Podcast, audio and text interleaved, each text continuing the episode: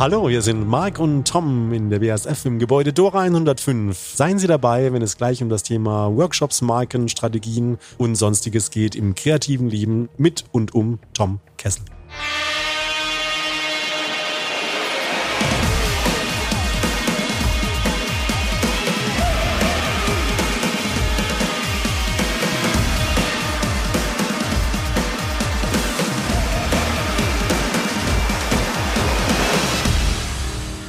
Tom Kessel ist ein ehemaliger Kollege und ein ganz lieber Bekannter von mir und Erfinder der Gelbfüßler-Praline. Was das genau ist, das erzählt er uns gleich selbst noch. Vor kurzem hat er eine Platte rausgebracht, die heißt Tausend Dank und nebenbei ist er noch als Dozent unterwegs. Ich kenne eigentlich niemanden, der Tom nicht mag. Das liegt vielleicht auch daran, dass er sich vor allen Dingen für Menschen einsetzt, die nicht ganz so viel Glück hatten wie er. Und darum ist Tom für mich einer von 3,5. Und damit herzlich willkommen aus dem Co-Creation Loft in Berlin. Ich bin Marc Henkes und das ist mein Podcast 3,5. Ich treffe mich hier mit Gründerinnen, Entrepreneurinnen und Werteaktivistinnen, die sich für einen radikalen Wandel in der Gesellschaft einsetzen und für eine Wirtschaft mit Sinn. Als ich Tom vor einiger Zeit in Ludwigshafen getroffen habe, war das auch so eine Art Rückkehr zur alten Wirkungsstätte. Insgesamt habe ich vier Jahre beim Chemiekonzern BASF gearbeitet, da wo Tom eben arbeitet. So alles in allem ein bis anderthalb Jahre habe ich mit Tom zusammengearbeitet das ist vielleicht nicht viel, aber ich habe auf jeden Fall viel von ihm gelernt. Vor allen Dingen, wie man Workshops leitet und vor allem, wie man vertrauensvollen Raum aufbaut.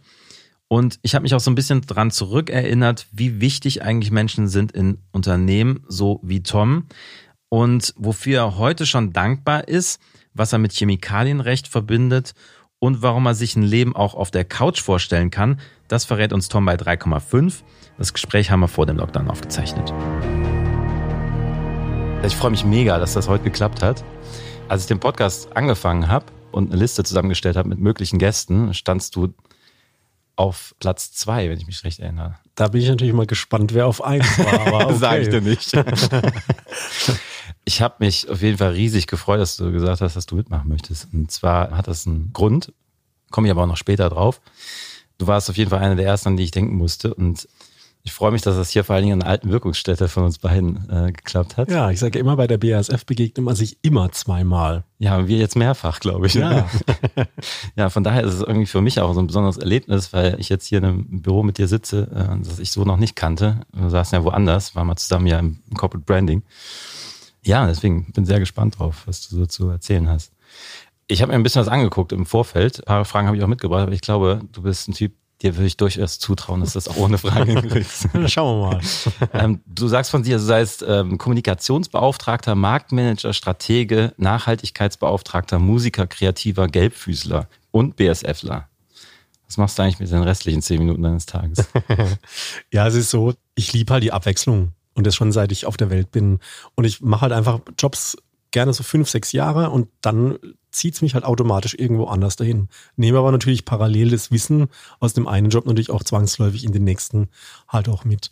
Was den Vorteil hat einfach, dass du dein Wissen einfach erweiterst, deine Toolbox erweiterst und vor allen Dingen halt auch deine Netzwerke einfach dann auch riesig anwachsen, weil du mit jedem Jobwechsel, mit jedem Themenwechsel einfach wieder neue, vor allen Dingen interessante Leute kennenlernst.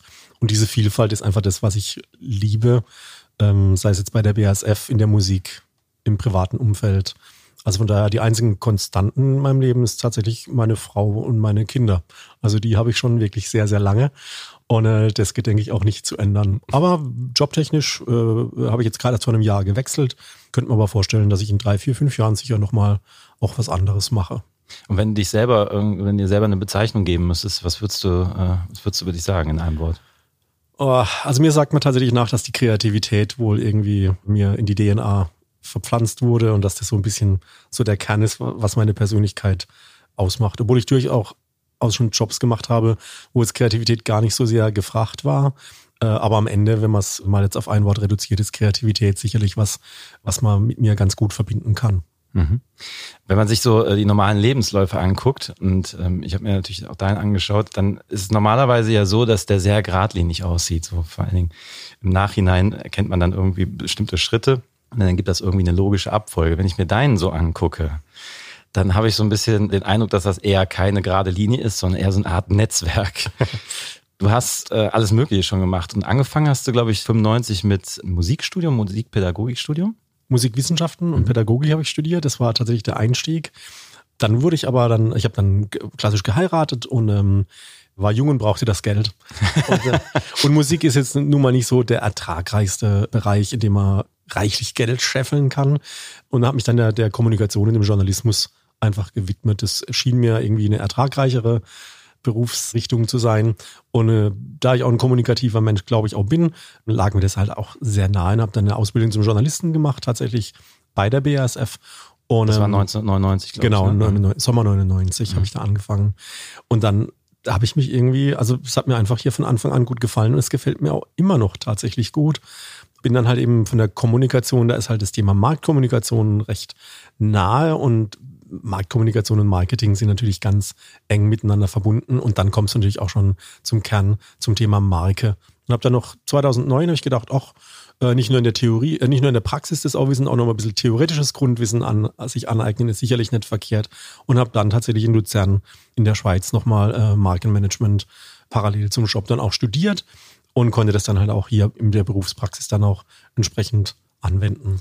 Und als du hier angefangen hast, 1999, äh, kannst du dich noch an den ersten Arbeitstag erinnern? Ich meine, vom Musiker zum Konzern ist ja schon ein starker Schritt. Klar, das war, an den Tag kann ich mich noch sehr gut erinnern, weil ich kam natürlich, ich hatte gerade vorher ein Praktikum beim Fernsehen gemacht und äh, da trägt man Jeans und T-Shirt und so weiter und, und dachte, naja, ich gehe jetzt in die Kommunikationsabteilung, dachte, das ist auch alles irgendwie so locker. Und am Ende war es dann so ein bisschen tatsächlich traditionell, so nach dem Motto, also so wie sie hier auftreten, das könnte schwierig werden auf Dauer. und äh, habe aber damals schon gesagt, ich hoffe doch, dass sich äh, Qualität und Inhalt am Ende dann äh, durchsetzt. Und wie gesagt, ich bin jetzt 20 Jahre hier und äh, renne eigentlich immer noch gerne in Jeans und Hemd und auch mal T-Shirt auch rum. Klar, wenn Kunden da sind, dann macht man es auch mal ein bisschen gerne schicker, das ist völlig in Ordnung.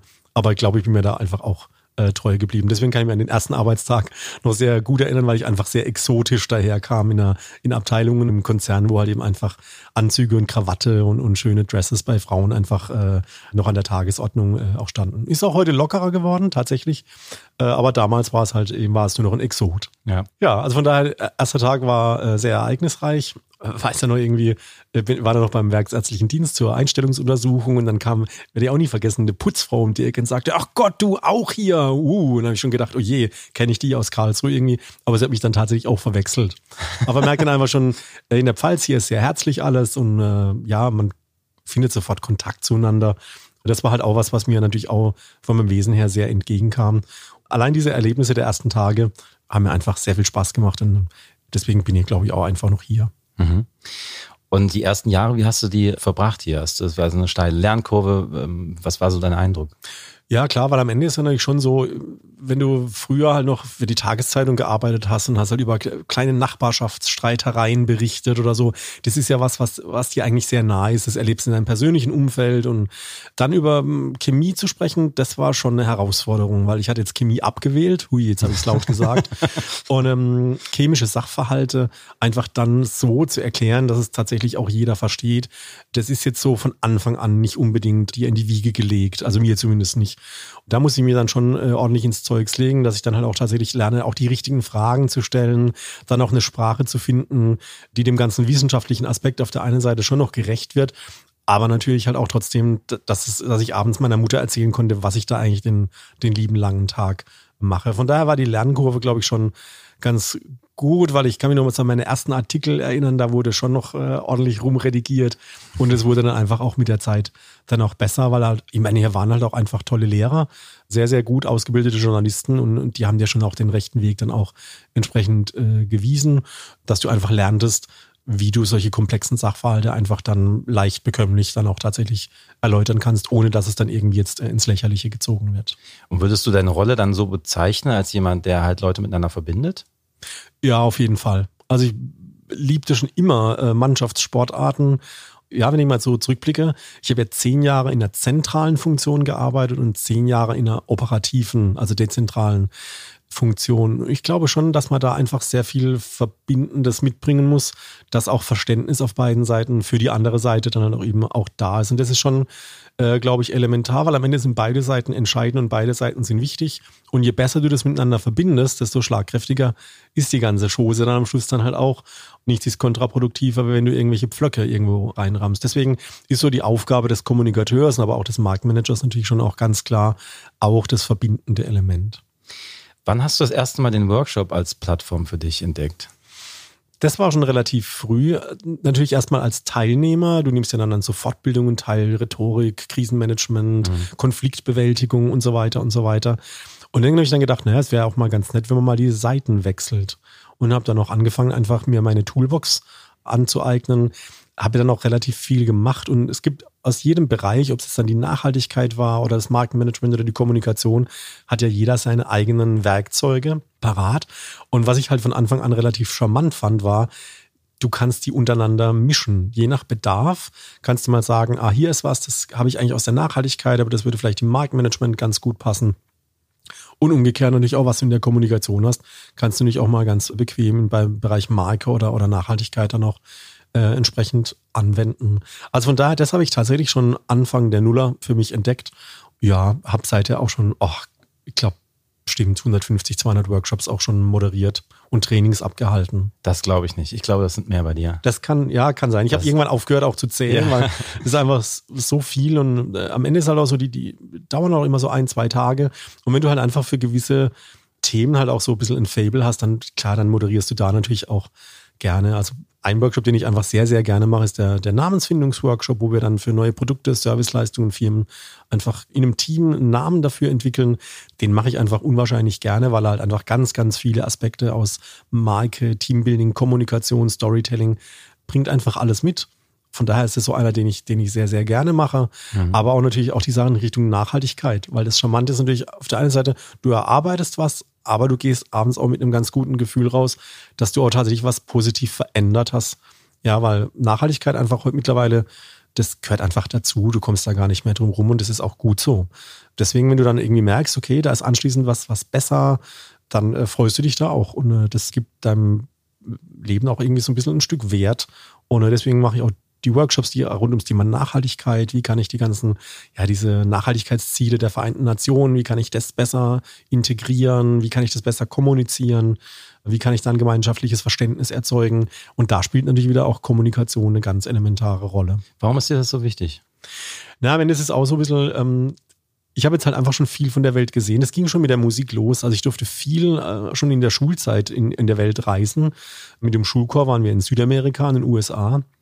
Und Südamerika was, war was, was mich einfach sehr geprägt hat, wo ich einfach gemerkt habe, ey, Geld und alles ist endlich. Ja, es ist nicht so wie in Deutschland, dass wir in allem im Saus und Braus leben, sondern es gibt tatsächlich Länder und Flecken auf dieser Erde, denen geht's einfach deutlich schlechter. Und das hat mich, glaube ich, sehr beeindruckt und auch sehr geerdet.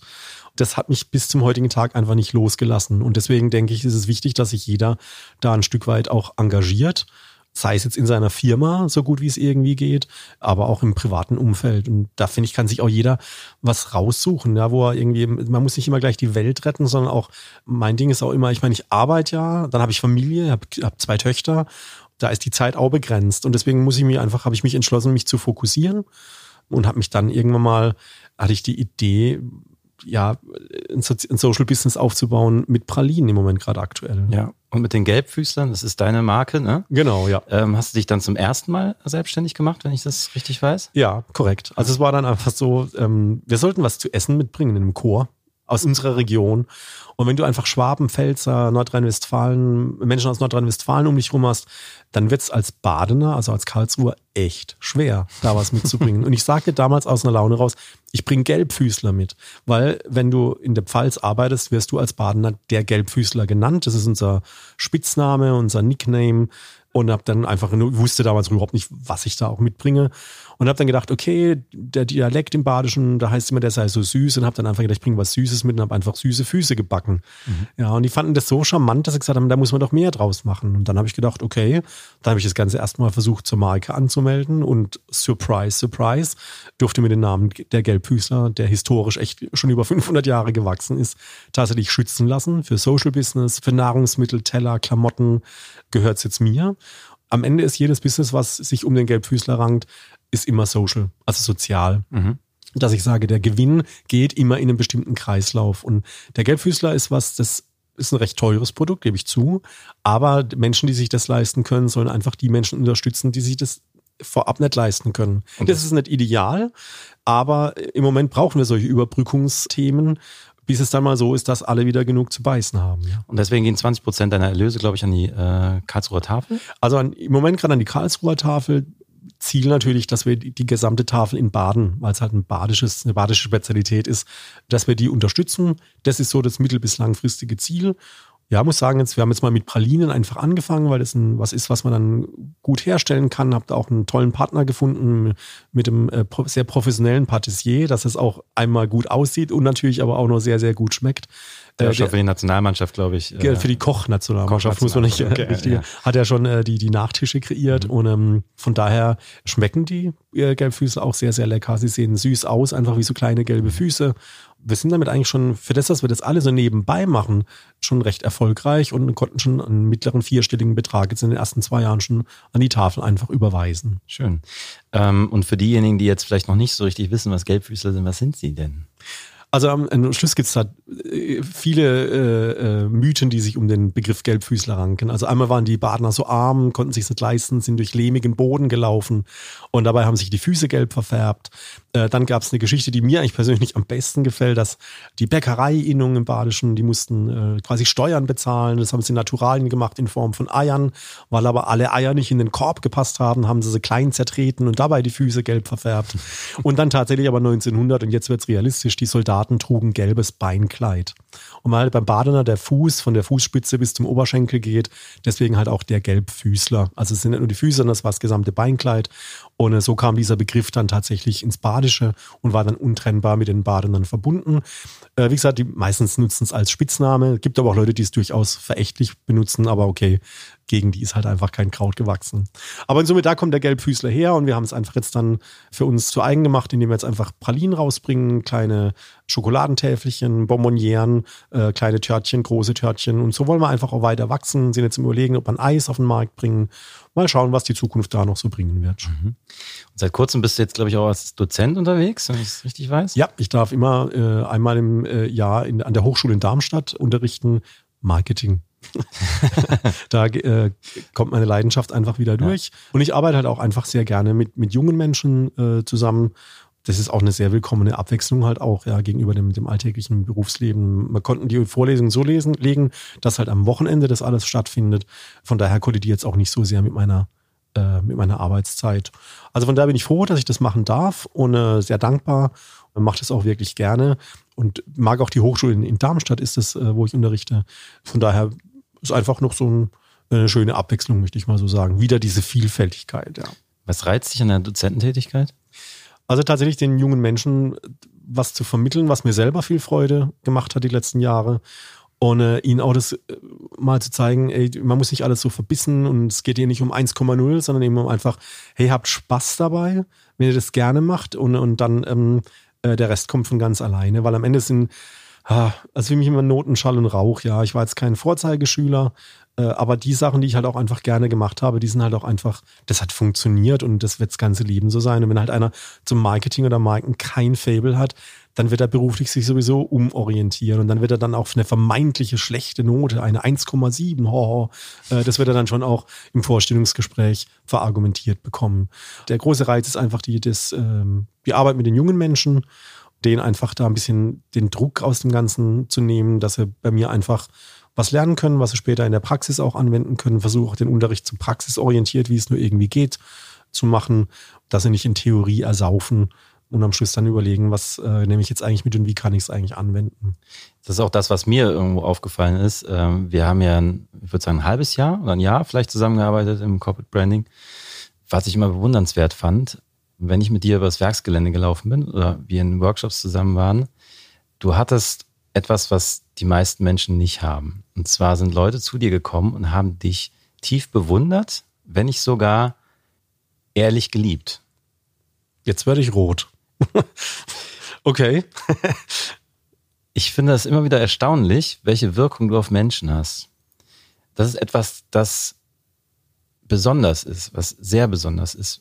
Und das habe ich immer wieder mitbekommen, dass die Leute dich wirklich, wirklich sehr gerne mögen oder sogar lieben. Auf, wegen deiner Art, wegen etwas, was du vermittelst, wegen einem Gefühl.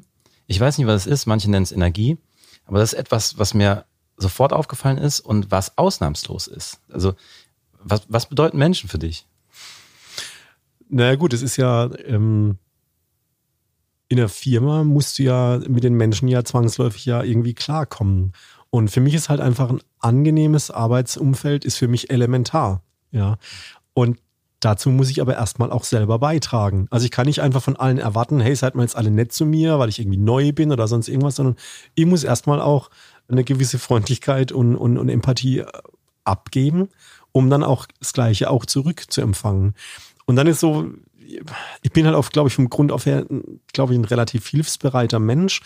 Und es gibt tatsächlich noch einfach viele, viele Menschen, die das auch noch schätzen, wenn man ihnen, wenn man sie unterstützt oder auch mal einen, Rat mit auf den Weg gibt oder äh, sie auch bei der Hand nehmen kann oder sie auch vor Schaden auch bewahren kann.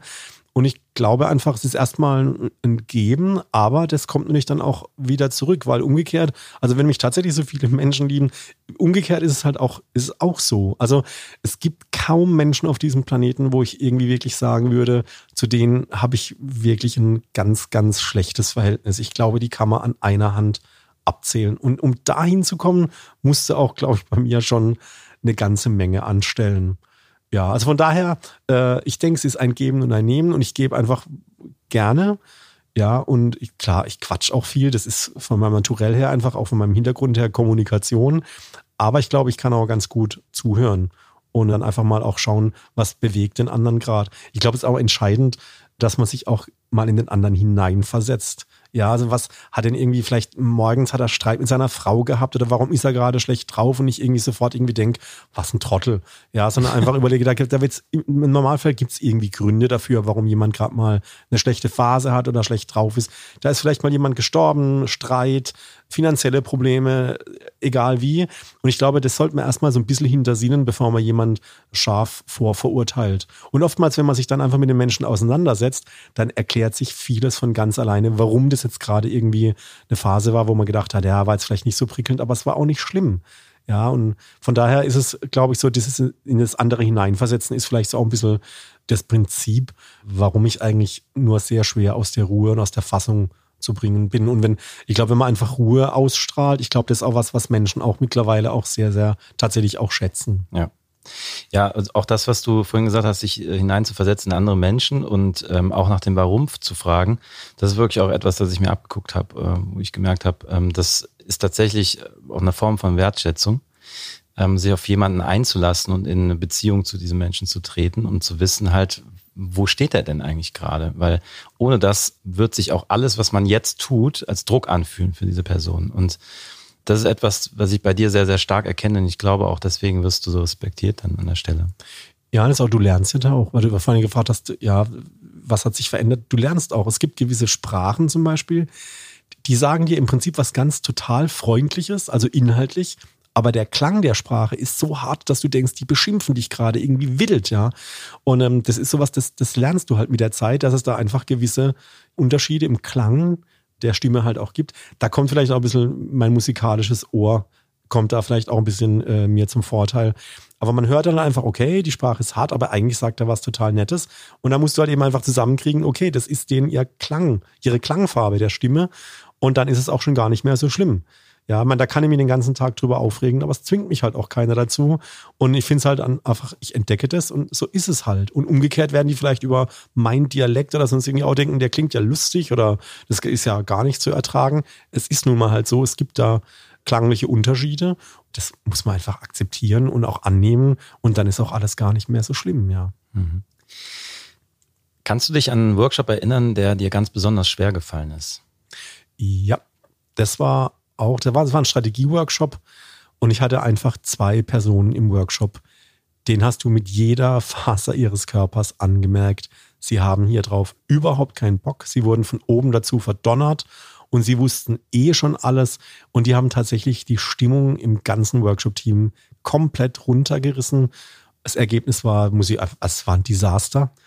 Und äh, das ist so ein, das der Workshop, glaube ich, Nummer eins, den ich am liebsten gerne aus meinem Gedächtnis und von meiner Agenda streichen würde. Am Ende sagen sie dir, das hat ja alles auch nichts mit dir zu tun, aber es hat mich halt auch nicht weitergebracht, weil ich kam nicht durch. Im Nachhinein, aber damals war ich noch relativ jung, das war so noch einer meiner ersten Workshops. Heute im Nachhinein würde ich sagen, okay, wenn solche Querulanten und Quertreiber drin sind, die würde ich irgendwie so nach zwei, drei Stunden heute in allerfreundlichster Art und Weise doch darauf aufmerksam machen, dass es vielleicht außerhalb der Workshop-Räume sinnvollere Arbeit für sie gäbe, an der sie jetzt mehr Wert schaffen können, weil es bringt nichts. Weil sie machen dir den ganzen Workshop kaputt und es geht dann über acht Stunden und du gehst raus, bist völlig frustriert. Alle sind sie frustriert, weil das Ergebnis natürlich einfach nicht annähernd den Erwartungen entspricht und den kannst dann auch, wie man so schön sagt, direkt in die Tonne kloppen und muss es dann anschließend nochmal quasi am, am besten neu machen, was keiner will, wo auch ja keiner Zeit hat. Also von daher, das war ähm, ein hartes Lernen, dass man einfach mit solchen Quertreibern entsprechend umgeht. Damals habe ich mich falsch entschieden. Ich habe gedacht, ich kann sie irgendwie für die Sache gewinnen. Das war es nicht. Und im Nachhinein würde ich dann auch jetzt da eher schneller einen Riegel vorschieben, weil sonst leidet alles. Wie gehst du heute mit solchen äh, Quertreibern um? Naja, die hole ich mir zur Seite in der Kaffeepause, dass ich da einfach jetzt nicht irgendwie vor der Gruppe irgendwie sage, so nach dem Motto, halten Sie jetzt mal die Klappe oder machen Sie gescheit mit, sondern ich mache das im Vier-Augen-Gespräch oder Sechs-Augen-Gespräch, je nachdem, wie viele Querulanten das das sind. Und dann werden wir eine, eine, Lösung finden und dann auch entscheiden. Also die entscheiden sich dann selber, okay, verstanden, wir machen jetzt mit, wir sind jetzt brav. Oder aber sie sagen tatsächlich, okay, dann gehe ich jetzt zurück ins Büro und arbeite in Ruhe an meinem Daily Business weiter und dann, dann ist auch gut. Mhm. Neben deiner Tätigkeit als ja, Hobbykonditor? Ich weiß nicht, backst du selbst? Nee, das macht alles der okay. Mario. Also da alles klar. Dann als Unternehmer und, und Dozent bist du aber auch noch als Musiker unterwegs, ne? Ja, also an dem Namen der Band, finde ich, sieht man halt auch, dass du Naming-Experte bist, so wie du das vorhin geschildert hast. Ja, also in der Gruppe bin ich nicht mehr. Ich weiß, auf was du raus willst. ja, also ich war mal in der A Cappella-Gruppe und du meinst jetzt äh, meine betont männlichen, ja. Das habe ich tatsächlich aber jetzt vor einem Jahr, äh, nach über zehn Jahren, äh, habe ich gesagt, okay, ich muss mal wieder was Neues machen. Auch die Zeit war schon lange und bin dann vor einem Jahr dann tatsächlich unter die Singer-Songwriter gegangen und wollte einfach mal selbst Musik machen und mich selbst zum Ausdruck bringen. So, und jetzt habe ich tatsächlich mal, jetzt war ich mal sehr unkreativ, weil das lasse ich tatsächlich mal unter Tom laufen. Also so wie mich eigentlich die ganze Welt nennt und auch kennt. Deswegen ist jetzt dieses Projekt Tom. Und äh, ich schreibe meine Songs, arrangiere das mit Freunden zusammen, weil ich natürlich auch nicht alle Instrumente kann. Und äh, habe da auch viel Unterstützung, auch von erfahrenen Musikern. Und wenn ich halt live gehe, dann suche ich mir immer eine, eine, eine schöne Combo zusammen und biete jetzt zum ersten Mal wirklich tatsächlich meine komplett eigenen Songs auch an. Das glaube ich eine EP rausgebracht auch? Ja, ich habe gedacht, ich nehme jetzt einfach mal vier Lieder auf. Mal schauen, was irgendwie so passiert. Da habe jetzt schon einige Konzerte gegeben. Das war sehr schön. Und es ist auch so, klar, früher habe ich tatsächlich mal noch in Bands gespielt, wo man wirklich auch vor über 1000 Menschen auch schon gespielt hat. Oder das größte, was ich mal hatte, war 4.500. Wow. Ähm, wo war das? Das war mal zufällig in der Europahalle in Karlsruhe, wo mal im äh, Vorfeld der rhythmischen Sportgymnastikmeisterschaften äh, die deutsche Nationalhymne singen durften. und äh, das war alles cool. Und jetzt liebe ich es aber auch, muss ich gestehen, zu dieser. Das ist ein Super Bowl-Event. Sozusagen, ja. Und ähm, heute liebe ich es aber einfach so ein bisschen diese intimere Atmosphäre, wenn man so einen direkten Draht zum Publikum hat. Wenn, da müssen gar keine 100, 200 sitzen. Auch wenn es nur 30 oder 40 sind, kann das ein total schöner Abend werden. Ich genieße es dann auch total, weil am Ende sind es natürlich auch Menschen, die kommen, um deine Musik auch zu hören. Deine Texte, deine Melodien und ähm, die kommen halt dann am Ende wegen der Musik und jetzt nicht irgendwie, weil sie halt wieder zum 800. Mal Smoke on the Water, Highway to Hell von einer tollen Coverband äh, hören wollen. Und von daher habe ich jetzt einfach mal das, was mich jetzt so die, was ich die letzten Jahre erlebt habe, hatte einfach durch die ganzen Tätigkeiten auch super viele interessante Begegnungen. Und aus diesen Begegnungen habe ich, habe ich Lieder gemacht.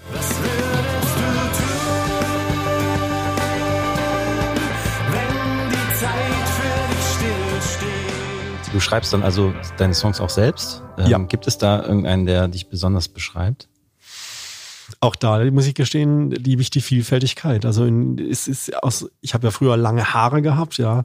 Von daher sind so rockigere Songs dabei, aber ich habe auch ein Reggae im Programm, ich habe Liebesballaden im Programm, ich habe Upstream-Nummern im Programm. Ich äh, mache jetzt einen Song sehr destruktiv, weil mich das Thema Misshandlung in der Partnerschaft irgendwie, dem bin ich immer wieder mal begegnet und habe gedacht, okay, das ist ja jetzt keine Bagatelle. Also das betrifft wohl doch mehr, als man das ursprünglich, also die Dunkelziffer scheint da wohl sehr, sehr hoch zu sein. Und dann mache ich jetzt einen Song draus, oder ich habe schon einen Song draus gemacht und der ist echt, äh, ja, heftig, heftig vom Text, aber auch heftig von der musikalischen Anmutung her. Mhm. Es muss halt einfach dann passen. Es ist so ein Thema, das bewegt mich. und dann muss ich das musikalisch verpacken und da kommt halt dann, da kommen die unterschiedlichsten Dinge raus. Siehst du dich selber so wie eine Art Sprachrohr oder bist du eher jemand, der sagt, so, es muss eigentlich gar nicht so sein, dass ich ganz vorne stehe, Hauptsache Bühne? Ja, ich glaube, das Zweitere trifft eher auf mich zu. Also viele glauben zwar immer, ich müsste immer ganz vorne stehen oder so, ja, ist ja so eine Rampensau, aber am Ende, also ich, ich denke jetzt nicht, dass ich irgendwie politisch äh, äh, groß jetzt, äh, da gab es einfach tolle Leute wie den Gundermann und wie sie alle hießen, die, die einfach auch eine, eine super Message auch hatten in einer Zeit, wo das auch wirklich super reingepasst hat. Wenn einem meine Musik gefällt, ist super. Wenn er denkt, er kann da auch was rausziehen, umso besser. Aber meine Welt bricht jetzt nicht zusammen, wenn ich nicht der nächste Gandhi oder der nächste Martin Luther King werde oder ja, also alles fein. Ich mache Musik einfach zur Freude, weil es mir einfach tierisch Spaß macht, nach wie vor noch. Und äh, finde es schön, dass ich das in meiner Freizeit einfach nur machen kann. Ja, und, und nutze es auch so ein bisschen für mich, für meinen äh, seelischen Ausgleich, so pathetisch wie das klingt. Aber es ist einfach schön, wenn man selbst Musik machen kann und Freude dabei hat. Und wenn es dann auch noch drei, vier anderen gefällt, umso besser. Jetzt hast du gesagt, dass du nicht unbedingt das Ziel hast, selber ein Vorbild zu sein, ähm, aber vielleicht hast du ja selber Vorbilder. Ja, es sind schon diese, also eher die im Hintergrund arbeiten. Ich habe einen riesen Respekt vor, vor Krankenpflegerinnen, Krankenpflegern. Dessen, ich habe Zivildienst gemacht, also ich habe das einfach auch live miterlebt und muss ja, sagen einfach, also das ist, das sind für mich so, auch das ja, 5 Euro ins Phrasenschwein, aber das sind für mich tatsächlich die Alltagshelden. Ich habe mal einen, einen, kleinen Song geschrieben, Engel sind überall. Und da geht es gar nicht so sehr um diese, äh, das, diese christliche Ausrichtung, sondern eben einfach, es gibt einfach Menschen, die begegnen dir und das sind wie, wie Engel für dich. Und das sind die, die ich richtig bewundere. Und die tun gar nicht mal jetzt so sehr die, die Welt im Großen verändern, aber sie verändern meine Welt in wirklich positivster Art und Weise. Und die bewundere ich dann tatsächlich ohne Ende. Und die begleiten mich auch meistens auch eine längeren, längere Zeit meines Lebens. Und äh, von daher, das sind, glaube ich, die, aus denen ich tatsächlich viel mehr Energie schöpfe. Ich finde natürlich, ey, klar, Leute wie Martin Luther King, großartig. Also überhaupt kein, kein Ding. Und den hätte ich schon auch gerne mal kennengelernt. Oder ich hatte mal das Vergnügen, ich durfte mal den Wolfgang Niedeken von BAP mhm. äh, mal kennenlernen. Eine sehr beeindruckende Persönlichkeit. Also überhaupt keine Frage. Aber ich meine, den treffe ich einmal und äh, die anderen Menschen, die einfach mein Leben äh, bereichern und positiv beeinflussen, die sehe ich halt ständig und an denen kann ich mich auch tatsächlich hochziehen und orientieren und die finde ich großartig.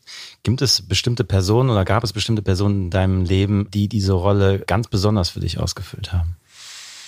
Ja, also das ist zum einen, dass ich nach wie vor meine Frau sehr bewundere, aus dem schlicht und ergreifenden Grund, weil sie mir einfach diesen Raum für meine ganzen kreativen Ausbrüche auch einfach lässt ohne dabei, glaube ich, dass sie flächendeckend zu kurz kommt. Also klar, es wird Momente geben, wo sie sagt, jetzt würde ich mir wieder ein bisschen mehr von ihm wünschen. Und äh, dann versuche ich auch immer schnellstmöglich die Kurve zu kriegen. Aber klar, ey, who is perfect? Also von daher eine Frau an vorderster Front. Ich bewundere auch meine Töchter, bin ein sehr, sehr stolzer Papa, muss ich sagen. Dann natürlich auch viele im Freundesumfeld, wo ich auch merke, die, die ähnlich ticken wie ich so, auch so ein bisschen sozial engagiert sind. Aber ich bin auch schon sehr, sehr vielen Kollegen begegnet, denen ich größten Respekt zolle, die richtig was auf dem Kasten hatten, also fachlich, aber halt auch menschlich. Klar, ich liebte Rockbands der 80er, ja. Ich bin mit Europe und Bon Jovi groß geworden und wollte natürlich auch so wie die damals werden, noch in den, in den 80ern, alles überhaupt kein Thema. Aber sonst so einzelne, die, die Riesenvorbilder, die habe ich eigentlich gar nicht. Gab es vielleicht so eine Person, die dir mal geholfen hat in deinem Leben, du gesagt hast, okay, ohne diese Person wäre ich jetzt nicht äh, an der Stelle weitergekommen oder äh, hätte mein Leben irgendwie eine andere äh, Bahn genommen? Ja, da gab es so zwei, drei. Zum einen, das ist so ein, wie so ein Lebensberater, der, ich nenne ihn jetzt auch namentlich, der Jürgen Seckler, der mich mal tatsächlich wieder auf eine richtige, ich war so ein bisschen, klar, wenn du so umtriebig bist, verlierst du ab und zu mal so ein bisschen die Orientierung. Der Jürgen war einfach jemand, äh, der mich dann komplett wieder geerdet hat und dass ich auch wieder so ein bisschen wieder bei mir ankam. Und äh, diese Begegnung war großartig. Er hielt eigentlich einen Vortrag und ich merkte immer mehr, wow, also das, das war so, als ob er mich persönlich ansprechen würde. Bin anschließend direkt zu ihm hingegangen und ähm, äh, das ist schon, ach Gott, 15 Jahre her. Und wir sind immer noch befreundet. Wir sehen uns leider viel, viel zu selten, aber wenn wir uns sehen, ist immer, äh, wo ich ihm auch echt unendlich dankbar bin, dass er mein Leben da ähm, wieder ganz ordentlich geordnet hat. Und das zweite, sie war mal äh, gesundheitlich angeschlagen, weil ich einfach, ja, hat mal, es gibt ja mal so Phasen, wo man ein paar Kilos zu viel auf den Rippen hat. Und äh, da hat mich einfach äh, die Laura Schlosser, ein Fitnesscoach, äh, tatsächlich wieder auf den richtigen Weg gebracht. Also, dass ich wieder meine Ernährung ein bisschen besser in den Griff kriege und hat mir einfach auch verschiedene Übungen gezeigt, dass einfach, weil am Ende ist es immer Ernährung und Bewegung, sonst äh, keine Chance.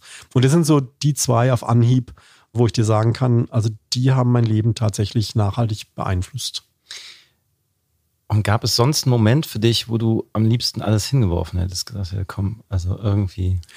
Klar, also du hast mal beruflich in 20 Jahren gibt es Momente, wo du irgendwie denkst, irgendwie, okay, das läuft hier gerade alles äh, aus dem Ruder. Da gibt es dann eben so, wie gesagt, diese Handvoll Menschen, die dir, wo du einfach keinen Zugang findest. Und auch umgekehrt, wo du auch merkst, die mögen dich nicht. Und wenn die natürlich in deinem direkten Umfeld sind, das beeinflusst natürlich deine Ge Gesamtsituation und, und da möchtest du eigentlich dann am Ende nur raus, weil der Wohlfühlfaktor ist einfach, der ist weg. Und dann gehst du halt sehr gequält zur Arbeit. Was ich aber auch gelernt habe, ist, auch da muss man einfach ein bisschen geduldig sein, weil es ändert sich immer alles und vieles. Personen, Jobs, Stellen, Umstände. Und ähm, man bekommt geholfen auf der einen Seite, man muss sich natürlich auch schon ein Stück weit auch selber helfen, aber dann kann sich das Ganze auch wieder zum Positiven auch wenden. Gibt es einen bestimmten Menschenschlag, mit dem du so gar nicht zurechtkommst? Oh, Menschen, die mich anlügen.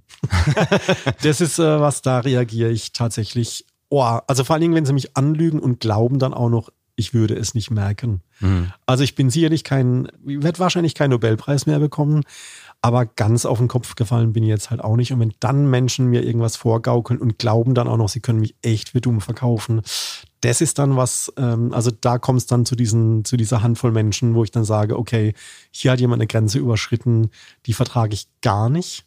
Ja, weil ich versuche auch immer, wenn es geht, so ehrlich, wie es nur irgendwie geht zu sein, ja.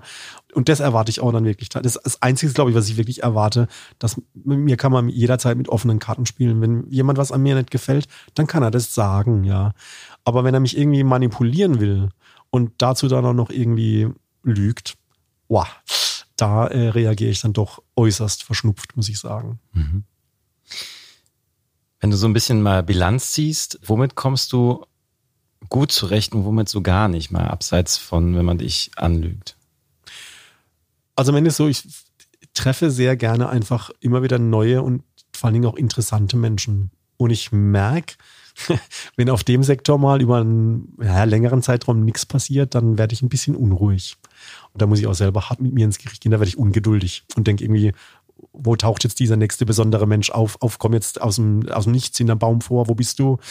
Und ähm, am Ende ist Geduld, auch da kommt, kommen wieder äh, hochinteressante Menschen, ja, zum Beispiel mal eine Dankesforscherin kennengelernt, ja. Ich meine, sowas passiert halt einfach eine was? Nicht. Eine Dankesforscherin, ja. Dankesforscherin, was macht die? Die hat sich einfach um das Thema Dankbarkeit mal intensiv gekümmert und mhm. hat darauf auch so ein Stück weit auch geforscht und bringt jetzt tatsächlich auch ähm, Menschen näher, wie wertvoll das ist, aufrichtig dankbar zu sein. Und äh, das hat sie bei mir persönlich nochmal ein Stück weit verstärkt aber ich glaube auch noch bei ganz vielen anderen Menschen und auch bei Berufsgruppen, die sich äh, mal da auch an einem Workshop teilgenommen haben zum Thema Dankbarkeit. Und das ist schon eine extrem bereichernde Begegnung gewesen, muss ich sagen. Weil sowas begegnest du nicht alle Tage. Ich wusste auch gar nicht, dass es sowas gibt. Daraus hin habe ich zum Beispiel auch jetzt den Titelsong von meiner EP gemacht. Tausend Dank. Tausend Dank.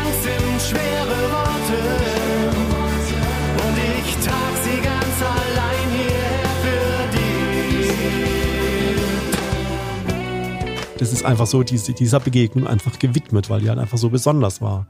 Und wie gesagt, sowas purzelt halt nicht jeden Tag vor deine Füße, dass du jemand so Außergewöhnliches kennenlernst mit so einem außergewöhnlichen Thema, aber passiert doch in regelmäßigen Abständen. Für was bist du dankbar? Also für meine Familie, ob ich weiß nicht, ob ich schon erwähnt habe. Und ähm, äh, letztendlich, äh, ich arbeite immer noch sehr gerne für die BASF, muss ich gestehen. Ähm, also dafür bin ich sehr dankbar, weil hier einfach du sehr, sehr viele tolle Menschen kennengelernt hast und auch ein sehr angenehmes Arbeitsumfeld hast. Klar gibt es auch mal schwierige Zeiten, aber nichtsdestotrotz bei jetzt aktuell, ich glaube, um die 120.000 Mitarbeiter sind 99,98 Prozent einfach tolle Menschen aus allen Ländern. Dafür bin ich dankbar, dass ich gesundheitlich für mein Alter noch ganz gut dastehe. Dafür bin ich dankbar. Ja, das sind so Themen, so eigentlich die klassischen, ja, gar nicht so Außergewöhnliches. Und dass ich das machen darf, was ich alles mache also dafür bin ich auch sehr dankbar, dass ich diese Vielfältigkeit dann auch am Ende so genießen kann. Hattest du jemals ein Drehbuch für dein Leben? Nee, definitiv nicht. Also wenn es so, also ich bin aktuell ja, äh, setze ich mich so ein bisschen mit einem eigentlich recht trockenen Thema, nämlich Chemikalienrecht auseinander. Also wenn du mich vor fünf Jahren gefragt hättest, ob das mal meine Richtung werden würde, hätte ich dir definitiv den Vogel gezeigt. Heute sage ich, ey, super interessantes Arbeitsgebiet, habe total viel Freude, mit, mit den Menschen da drin zu arbeiten. Und äh, von daher, nee, Drehbuch gab es keins. Auch der Gelbfüßler, das war ein Zufallsprodukt. Das war nicht strategisch irgendwie geplant. Das purzelte irgendwann mal aus meinem äh, kreativen Kopf heraus und da war er. Gibt es was, was du heute anders machen würdest? Ja, es ist so, dass äh, lustigerweise immer meine besten Freunde irgendwie von mir wegziehen. Beruflich bedingt. Das hat natürlich jetzt was mit mir zu tun. aber, sagen. Und da muss ich gestehen, da, wenn ich wenn ich da zurückblicke, da würde ich gerne den Kontakt intensiver halten. Also man sieht sich natürlich schon noch sporadisch, man telefoniert mal, mal Skype, mal WhatsApp oder wie auch immer. Alles fein, aber es ist nicht das Gleiche. Ich glaube, das, wenn ich zurückblicke, diese wirklich Herzensmenschen, wie das ja so schön neudeutsch heißt, da würde ich im Nachhinein den Kontakt doch intensiver aufrechterhalten, als ich das, glaube ich, die letzten 20, 30 Jahre getan habe. Tu es mir einen Gefallen. Ja. Schreibst du dir mal gleich auf, dass du die anrufen sollst am Wochenende und sagst ja. mir dann Bescheid, ob du es gemacht hast. Du wirst lachen. Gestern habe ich den einen tatsächlich angerufen. Witzig. Das ja, also wirklich witzig, weil ich, also auf die Erkenntnis, dass ich da Defizite habe, äh, die kam jetzt so vor kurzem und deswegen denke ich, ja, bin ich völlig bei dir. Das muss ich mir mal aufschreiben. Also das habe ich eh tatsächlich vor. Auf was bist du besonders stolz? Ah, ich glaube, ich, wie gesagt, bin ein stolzer Papa. Also ich bin total stolz auf meine beiden Töchter. Und ähm, von daher, das ist, ja, doch, ich glaube, das ist mein Kern. Also wenn ich auf die beiden blicke, da blicke ich echt mit Freude drauf, äh, dass die ihren Weg gemacht haben, dass die, finde ich, ganz recht geworden sind. Und äh, von daher, das, da haben natürlich also viele ihren Beitrag geleistet, aber ich weiß dann auch, okay, also auch ich habe da durchaus Anteil gehabt. Und das ist nicht nur die DNA, sondern auch, wie wir unsere Kinder, glaube ich, auch erzogen haben ich glaube, das ist so das, wo ich, glaube ich, ja, zu Recht am stolzesten bin. Inwiefern erkennst du dich selber in deinen Kindern wieder? Oh, meine Große ist tatsächlich, sag mal, inhaltlich äh, ist die mir sehr, sehr ähnlich. Also die liebt den gleichen Quatsch wie ich. Wir haben auch, wenn wir uns begrüßen, die gleichen Moves. Das ist auch oft sehr peinlich für die Umstehenden, muss man einfach definitiv sagen. Und ähm, meine Kleine hat einfach auch äh, ganz viele Talente in sich. Und da entdecke ich mich dann halt auch wieder, dass ich glaube einfach, okay, da, da ist auch ein Stück äh, von mir dabei, auch diese Vielfältigkeit, weil die sich auch für, für viele Themen interessiert und äh, da auch dann in verschiedenen Themen auch echt aufgeht. Sie auch sozial engagiert ist, weil sie macht jetzt eine Ausbildung zur Krankenpflegerin. Und das sind so Dinge, glaube ich, da entdecke ich mich dann auch tatsächlich wieder. Mhm. Was sagst du den, äh, den wenn du ich letzt, letztendlich den Ratschlag geben möchtest oder würdest? Was würdest du den? Ja, am Ende ist so einfach so gut wie es geht, Stress von sich zu halten. Weil am Ende ist so, wenn du mit, aber die Erkenntnis kriegst du erst mit den Jahren, ja. Du fängst damit, keine Ahnung, 16, 17, 18 an, Ausbildung oder Studium, Beruf. Und dann hast du das irgendwie noch gefühlte 50 Jahre vor dir. Vielleicht 60, man weiß ja alles nicht. Und ähm, ich glaube halt einfach jetzt so die Erkenntnis zu haben, die Bestimmung des Menschen ist unmöglich, äh, 90 Prozent seines Lebens äh, in, mit Arbeit zu verbringen, ja ich glaube, das ist das, was ich ihnen, glaube ich, mit auf den Weg geben möchte. Also das, was sie machen, natürlich gut zu machen, mit Leidenschaft und auch mit Herz. Die eine macht Krankenpflege, die andere Psychologin. Beides hat absolut seinen Reiz und, und ist auch sinnvoll hier in der Gesellschaft. Aber es ist nicht alles. Ja, von daher, ähm, ich habe es total genossen, einfach viel von der Welt zu sehen. Ja, die Welt bietet einfach so viel Schönes und Gutes und ich finde es echt sinnvoll und, und richtig, das auch kennenzulernen. Ja, bei aller Diskussion über CO2, aber mal was anderes zu sehen, äh, ist nicht so verkehrt. Äh, kannst du dir überhaupt ein Leben äh, auf der Couch vorstellen? Ah, du wirst lachen. Äh, es gibt tatsächlich mal so Tage, wo ich mit meiner Couch tatsächlich auch mal verheiratet bin. ja, wo auch meine Töchter mal sagen, ey, wenn die Couch jetzt auf den Sperrmüll muss, müssen wir aufpassen, dass der Vater nicht mit, äh, mit rausgeht, ja. Weil am Ende, ähm, also du brauchst schon auch mal, wenn du, wenn du so umtriebig bist, du brauchst auch mal so einen Rückzug. Und ich muss gestehen, das ist bei mir schon auch klassisch wie bei vielen anderen, dann auch einfach meine Couch. Also ich muss gestehen, ich gucke auch schon mal zwischendurch ganz gern irgendwie so ein bisschen Trash-TV, wo ich mich einfach berieseln lassen kann und gut ist, ja. Es muss bei mir nicht immer irgendwie Action sein oder ich muss nicht immer irgendwas Neues aufsaugen, sondern ich kann auch mal ganz einfach nur schlicht und ergreifend irgendwas äh, ganz, ganz Normales äh, konsumieren und bin da total glücklich mit, ja. Und nutze es so ein bisschen auch, um runterzukommen und, und von daher, ja, die Couch genießt schon auch einen nebenbei hohen Stellenwert bei mir. Die kriegt dann irgendwann so eine Plakette. Ja, auf jeden Fall. Vielleicht bringe ich eine eigene Couchmarke raus irgendwann. nicht ja, schlecht, hey, ich sag's dir, ja. Sag mal Bescheid, wenn du einen Naming-Experten Ja. brauchst. Und was ist denn dein nächstes Projekt außerhalb der Couch? Ah, mein nächstes Projekt außerhalb der Couch. Also ich schreibe natürlich weiter Songs. Das mal zum einen. Und zum anderen, ja, ich glaube, die, die, also die Markenerweiterung vom Gelbfüßler, die liegt mir jetzt schon am Herzen. Also wie gesagt, sowas, ich habe es vorhin gesagt, ja, Eis oder vielleicht auch eine Wurst, Gelbfüßler Wurst, weiß noch nicht. Also da möchte ich schon noch in die Richtung, da denke ich, glaube ich, 2020 nach. Und es steht ja immer noch aus, also es ärgert mich eigentlich, weil eigentlich habe ich alles im Kopf. Ich würde auch endlich gerne dieses Buch über Namensfindung schreiben. Ja, am liebsten ja auch mit dir und, und mit dem Ingo, äh, einem guten Freund von uns, dass, äh, dass endlich mal die Welt lernt, was Sinnvolles hinter einem strukturierten Namensfindungsprozess dann auch entsprechend ist. Und ich glaube, das ist sowas, was ich 2020 definitiv jetzt dann auch tatsächlich komplett in die Tat umsetzen werde. Freue ich mich drauf. Ja. Ich habe zum Abschluss immer drei Fragen für meine Gäste. Es könnte sogar sein, dass du die eine Frage kennst. Ähm, warum liebst du Marken? Ist ja, also, ich- eigentlich sollte man meinen, dass mir die Frage so gerade so über die Lippen geht, aber äh, es tut sie gar nicht. Ich kann dir gar nicht sagen, warum ich so einen Narren an Marken gefressen habe, weil eigentlich bin ich gar nicht so der, der Markenkonsument, ja. Also klar gibt's Marken, die begleiten mich schon mein ganzes Leben, aber irgendwie habe ich einen Narren dran gefressen, halt eben tatsächlich Marken zu positionieren. Wenn das Ganze dann auch noch am Schluss erfolgreich ist, dann macht mich das glücklich und zufrieden. Es ist sowas, was irgendwie dann wie von alleine kommt. Ich kann das gar nicht richtig erklären. Es war halt einfach, ich bin dem, diesem Thema begegnet und habe, das war so Liebe auf den ersten Blick. Es hat einfach geschnackelt, wie es so schön heißt. Und ich kann da gar nicht sagen, warum. Zweite Frage lautet, was sagen andere über dich, wenn du den Raum verlässt? Der spinnt ja wieder, der Kessel.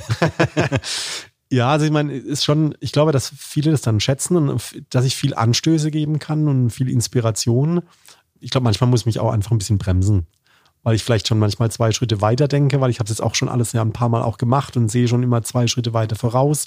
Und da vergesse ich als die Leute abzuholen. Also das ist so ein bisschen, dass sie da als denken, Tom, bremst doch mal ab und zu ein bisschen, hol die Leute mehr ab. Aber ich glaube schon, dass er, also ich hoffe inständig, dass wenn ich den Raum verlasse, dass sie sagen, okay, diese Begegnung hat uns was gebracht. Also ist meine Hoffnung, ja. Und dann meine Abschlussfrage, die kennst du bestimmt die Frage. Was ist deine Lieblingsmarke aus der Kindheit? Nutella. das äh, kommt relativ schnell. Das ist die lebenswichtige Substanz. Und ja, ich weiß an alle Kritiker, es, es tut mir echt leid, aber ich bin damit einfach groß geworden. Ja, also die begleitet mich einfach schon seit ich Kind bin. Ich habe verschiedenes anderes probiert. Es schmeckt mir zum Teil nicht. Und also wirklich bin immer neutral und offen. Und äh, ich weiß, jetzt werden wahrscheinlich tausend Zuschriften kommen. Probier doch mal das, das, Cell oder jenes. Ich habe es echt probiert und Leute, seid mir nicht böse, aber Nutella ist halt das, was mich seit weit über 40 Jahren jetzt einfach begleitet. Deswegen schießt mir das halt auch leider immer sofort in den Kopf, ja. Hast du noch eine bestimmte Erinnerung dran? Ja, es ist einfach so, wenn du, wenn du einfach dran denkst, dieser goldene Verschluss, und das haben wir auch mit unseren Kindern gemacht, ja, Deckel auf und dann den Finger reinstoßen und dann erstmal den, den Finger ablecken, dass man einfach direkt mal diesen Geschmack, das ist einfach so eine Brand Experience, die dich einfach seit deiner Kindheit begleitet und fand so witzig, dass unsere Töchter das dann später auch gemacht haben. Ich meine, klar, wir haben es ihnen natürlich auch vorgemacht und zum Thema Marke Spiegelneuronen, die übernehmen natürlich schnell das, was man ihnen so vormacht. Ja. Von daher ist es einfach was, eine Marke, die einfach auch sehr viel Freude bei uns auch in der Familie gebracht hat. Und deswegen kann ich die auch nennen heute, ja. Das heißt, das ist jetzt schon fast eine Familientradition. Äh, ja, in der Tat. Tom, ganz lieben Dank für das Gespräch, hat mir mega Spaß gemacht. Ich danke dir. Und äh, ich wünsche dir weiterhin viel Erfolg und ich bin gespannt, was Gelbfüßler weiterbringt. Vielen herzlichen Dank. Das war Tom Kessel und wer mehr wissen will über die Gelbfüßler Pralinen, geht am besten auf wirgelbfüßler.de. Dort könnt ihr die Pralinen bestellen und auch mehr über den Ursprung der Gelbfüßler erfahren. Und ihr könnt dort auch Badisch lernen, denn die Website gibt's auch auf Badisch. Wenn ihr Fragen an Tom oder mich habt, dann schreibt mir an mark.3,5.de. Ich freue mich auf jeden Fall über ganz viel Feedback, positive Bewertungen und jede Menge Mund-zu-Mund-Propaganda. In diesem Sinne bleibt mir treu, kommt gut durch die Zeit und ciao.